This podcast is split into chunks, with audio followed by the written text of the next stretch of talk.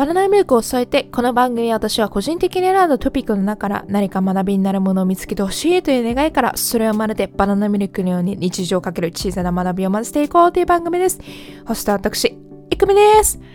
皆さん、こんにちは、こんばんは、おはようございます。聞いてくれるすべての人に感謝しております。えー、前回ですね、プラットフォームを変更するっていう話があったんですけど、無事に完了しております。イェイ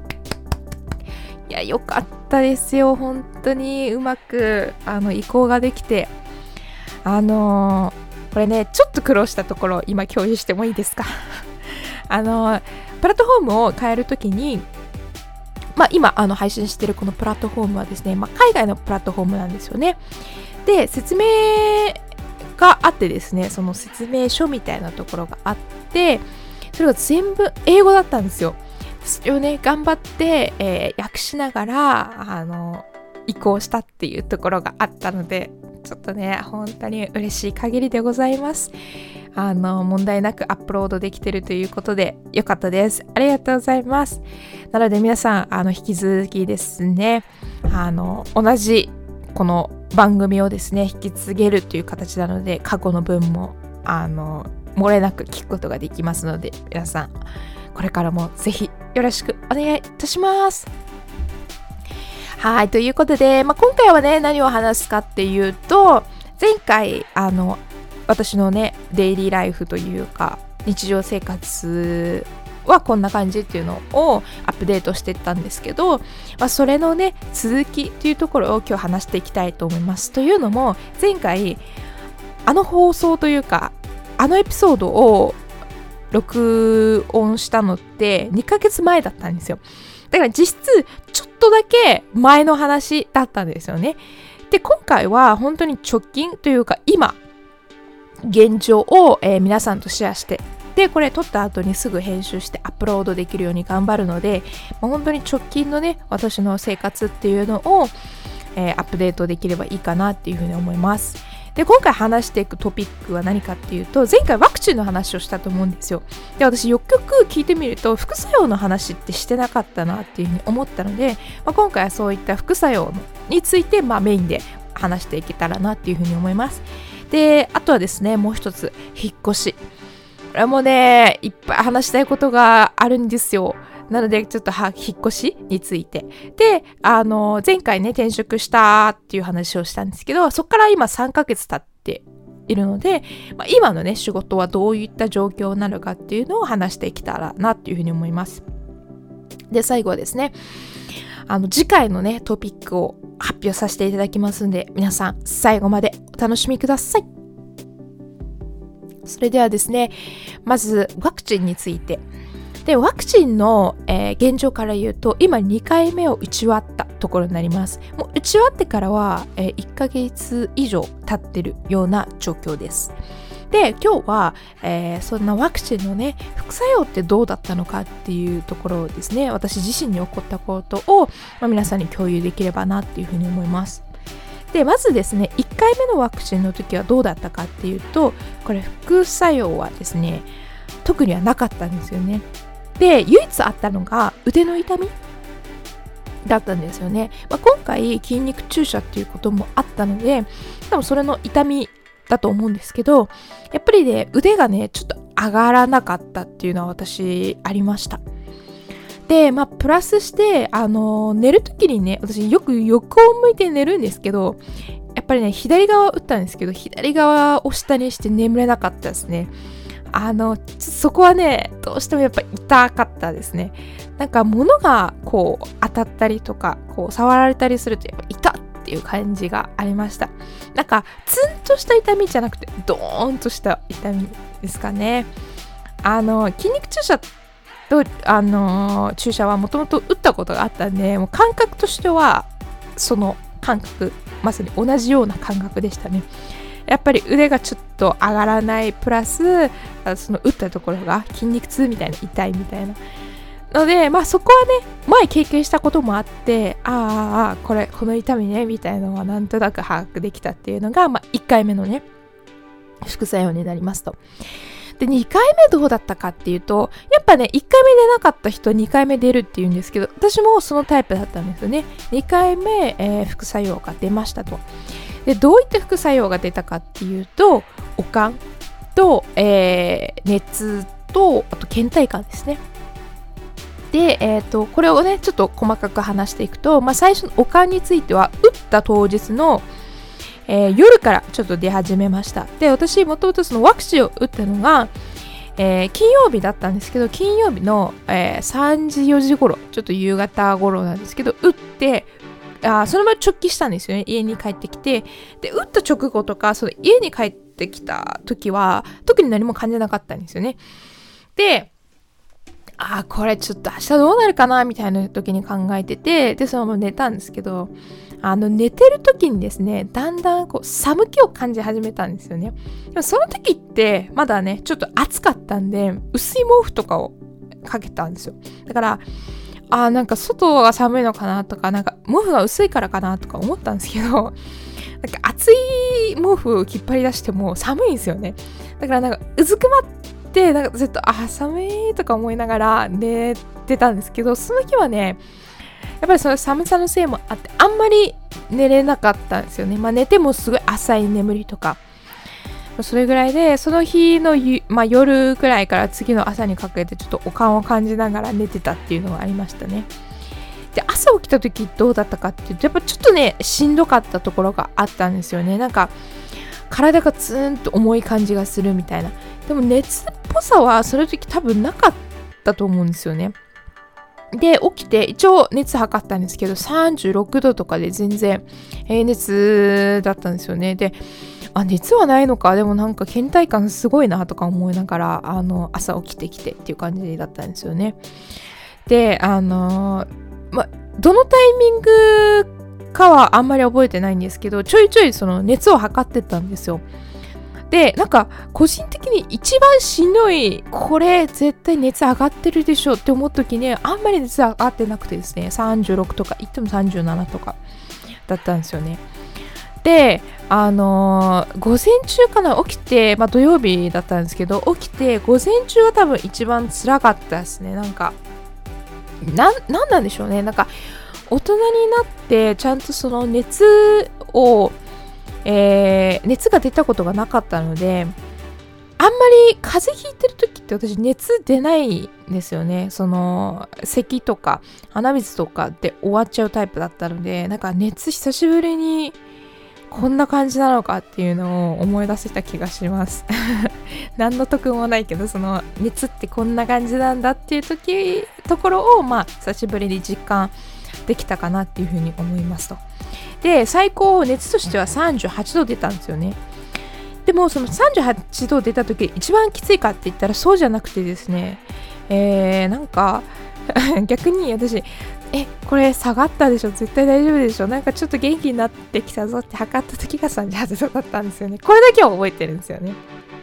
なんか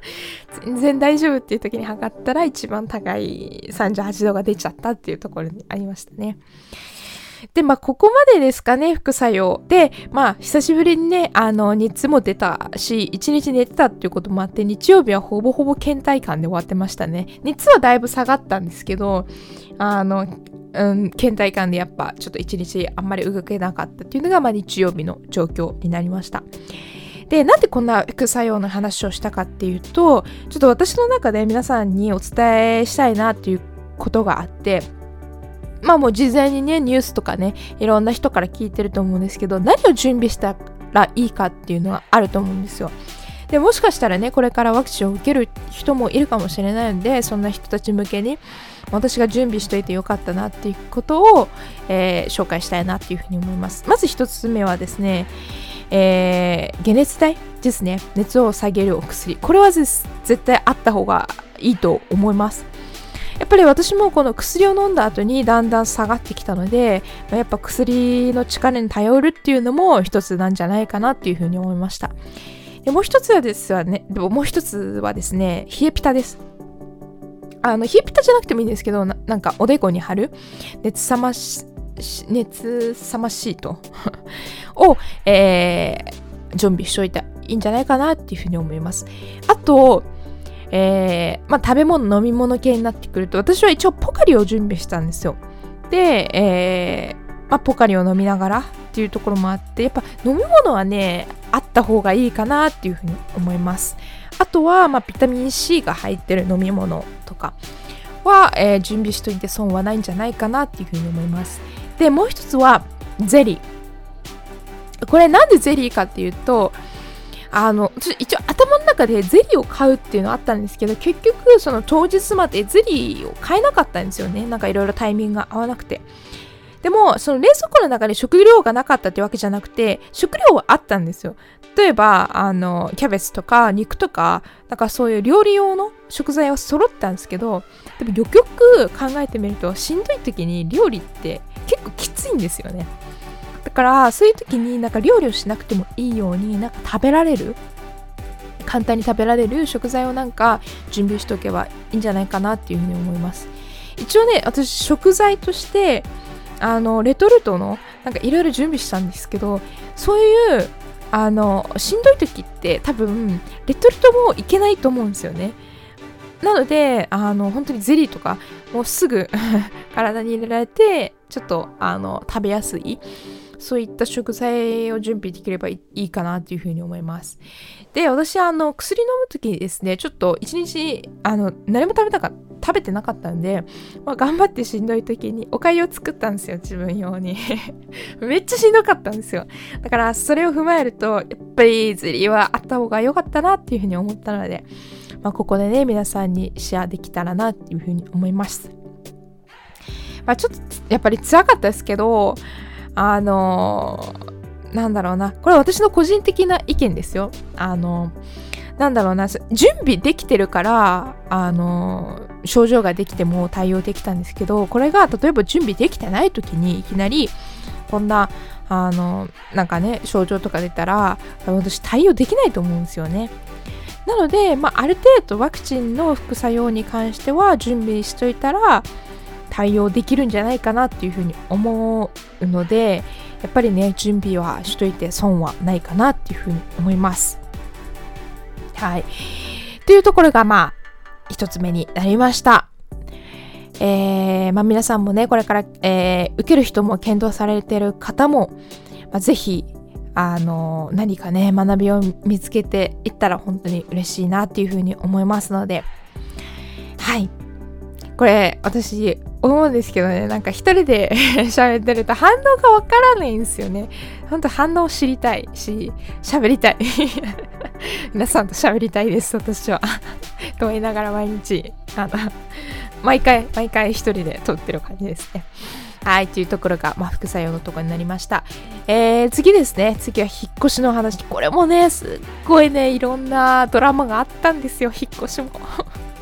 あ聞いてもらいたいですよね、本当に。あの、これから話していくんですけど、引っ越しはですね、あの、内見数で言ったら、えー、10は多分行ってなかったと思うんですけど、あ、行ってたかも。まあ、10ぐらいだと思ってください、皆さん。私は内見を10個ぐらいして、やっとようやく決めたっていうところになりますね。で、不動産屋さんも2軒行きました。でこれのまあ流れとしてはどういうふうに家を見つけた見つけていったっていうかっていうお話をしていくとまず最初はですねスーモを見たんですよね。で、えーと、スーモでいい物件があったなって思ったのであの早速ね不動産屋さんにあの連絡したんですよ。で今のスーモってめっちゃ便利であのいいなって思った物件からもうそれを管理している不動産屋さんに直接あのなんだろうな、メッセージ送れるんですよ、数文字伝えで。で、それを、メッセージを送って、えー、その不動産屋さんに会いましたと。で、その不動産屋さんは、えー、地域密着型に近い不動産屋さんだったんですよね。で、まあ、他のエリアも管理してますけど、まあ、そこエリアで、えー、担当してますみたいな、えー、不動産屋さんに行って、まあ、その物件を聞きました。で、えー、行った時に、まあ、他のね、2、3件いい物件もいろいろ紹介されて、えー、まあ、選んでいったっていう感じですね。で、多分おそらく、この流れとしては大体同じだと思うんですけど、まあ、いろんな物件をね、10個ぐらい渡されるんですよ。これはどうですか？これはどうですか？ってその中から自分があの選択していってで残りいい物件についてはまあ内定あ内定じゃない内見っていう形であの見学に進んでいくと。まあ、こういった流れがあるんですけど、まあ、その不動産屋さんでも同じような流れがあってでいろいろ決めたんですけど、まあ、結局ねあの決めきれなかったっていうところがあって、まあ、っていうのもあの、まあ、私の中で結構100%を目指しちゃってた部分があって、えー、100%って何かっていうと自分のその希望する条件と、えー、実際にある家がこう、まあ、バッチし100%合うえー、条件っていうのを探したんですけど、やっぱそういうのってないんですよね。で、まあそこの不動産からも言われた言葉があって、100%はもうないと。ないもんだと思って、どこを妥協できるかみたいなところに絞って、まあ、探していくのがいいと言われたんですよね。まあ、これは本当に私も共感して、やっぱりどうしても100%を目指そうと思うと、あの、多分、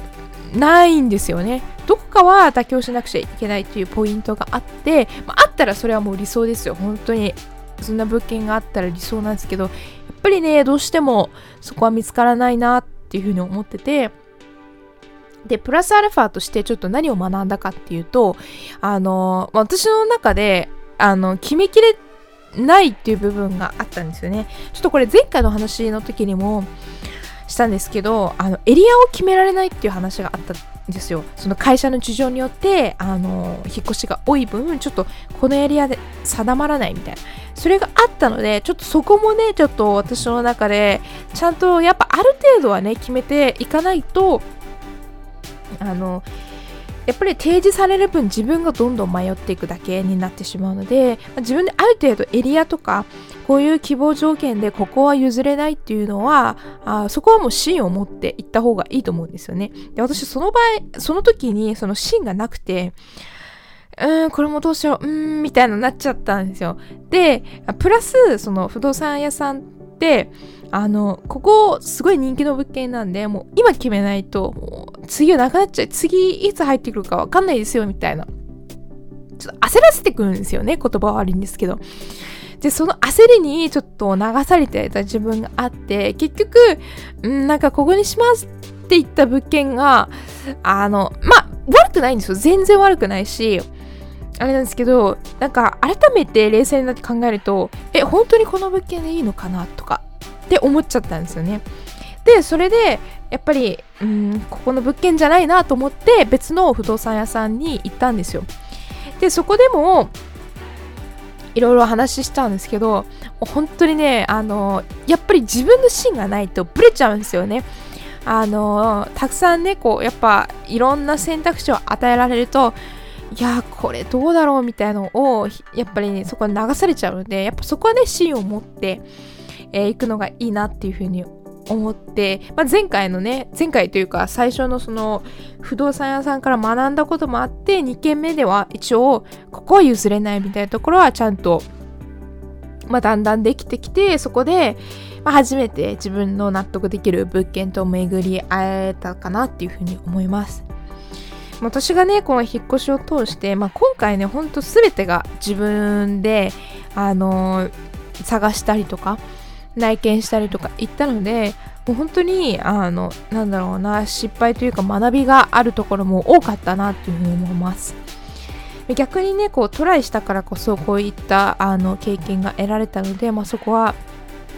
いいかなっていうふうに思ったんですけど、まあ、こういったね私のこの経験を通して皆さんもねあの家探す時にね何かお役に立てる情報を、えー、シェアできたらいいなっていうふうに思ったのでシェアさせていただきました。まあ、引っ越しはね、本当に自分の芯を持つことと、あと100%を目指さないこと、あと、内見はいくらしてもいいと思うんですよね。あのー、私的にはね、不動産屋さんにはちょっと申し訳ないんですけど、じゃないとやっぱ自分の納得できるものって、ほんとそうそう簡単に見つからないと思うんで、そこはもうね、自分を持って、あのー、見学したいものについてもどんどん言っていくのがいいんじゃないかなっていうふうに思いました。で、これ今まだ引っ越しはしてないんですけど、次引っ越しした時にね、新居からまたこの放送をね、できたらいいかなっていうふうに思ってます。はい。じゃあ次ですね。もう本当にね、この 2ヶ月ぐらいで本当にいろんなことが起こりすぎて、もう本当に話したいことがたくさんあるんですよ、今回。なのでね、あの、ちょっと今回は長めのバージョンになるかもしれないんですけど、えー、引き続き話していきたいと思います。えー、次はですね、仕事関係ですね。まあ、ここは、あの、前回転職してから、えー、3ヶ月経って、まあ、今の仕事状況はどうかっていう話なんですけど、えー、3ヶ月の間に OJT も終わり、終わって、今はもう独り立ちというか、一人で仕事にできるようになって、で、もう仕事内容としてはある程度把握できたので、えー、慣れましたというところですね。で、まあ、チームメンバーともね、コミュニケーションできて、まあ、人ってね、本当に時間が解決してくれるって言うんですけど、私も結構そう思うんですよね。やっぱどんだけ最初のことでも、まあ、3ヶ月あれば人って どんなことにも慣れていくんだなって思いますよ、本当に。だから、あの、なんだろうな。これから新しいことに挑戦する人とかも最初怖いなとか思うかもしれないんですけど私もそうでした。なんかこれ最初のね最初あ最初の 最初というかあの前回の放送で話した時って本当に入って間もなかったんですよ。だからもう右も左もわからないような状況で話したんですけど、まあ、今振り返るとあの時の自分がなんかいや大丈夫だよって言ってあげたいぐらい 本当に人ってうん慣れますね。まとめると。いや、慣れがあるので、あのどんだけ初めてでもあの別の職業だとしても必ず慣れるので、うん、最初はやっぱ不安だし、でもそれって全然当たり前のことだと思うし、うん、私も全然そういうタイプなので、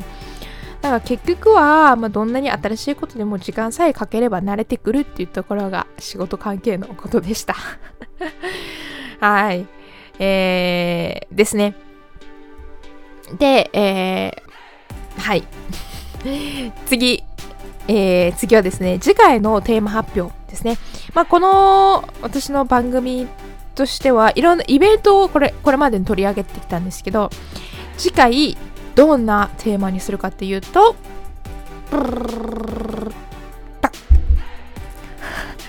ハロウィンです。ハロウィンですよ、皆さん。もう10月31日ももうすぐそこなのでね。えー、次回のテーマ、ハロウィンについて話していきたいと思います。ハロウィンの歴史であったりとか、ハロウィンの文化であったりとか、えー、ハロウィン日常について話していきますので、皆さん、楽しみにしていてください。はい、ということで、えー、いや、たくさん喋りましたね、今回。ちょっと話してる私がちょっと興奮してて、あの、いろんなね、話したいことがあったので、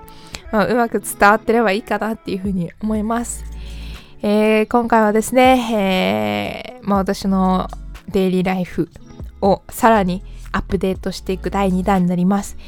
えー、次回はですね、ハロウィンについて話していきますので、皆さん楽しみにしていてください。それではですね、えー、あ、忘れていた。皆さんの呼び名、ちゃんと考えてますよ。ちゃんと考えてますけど、あの、今、頭の中にあることを話していくと、まあ、あ次回にしましょう、えー、ちょっと引っ張りますね。えー、ありますよ。ちゃんと考えてありますからね。はい。ということで、皆さん、それまで、明日、明日じゃない、次回。今回すげえグダグダだ。えー、次回またお会いしたいと思います。それではバナナミルクを添えて、バイバーイ。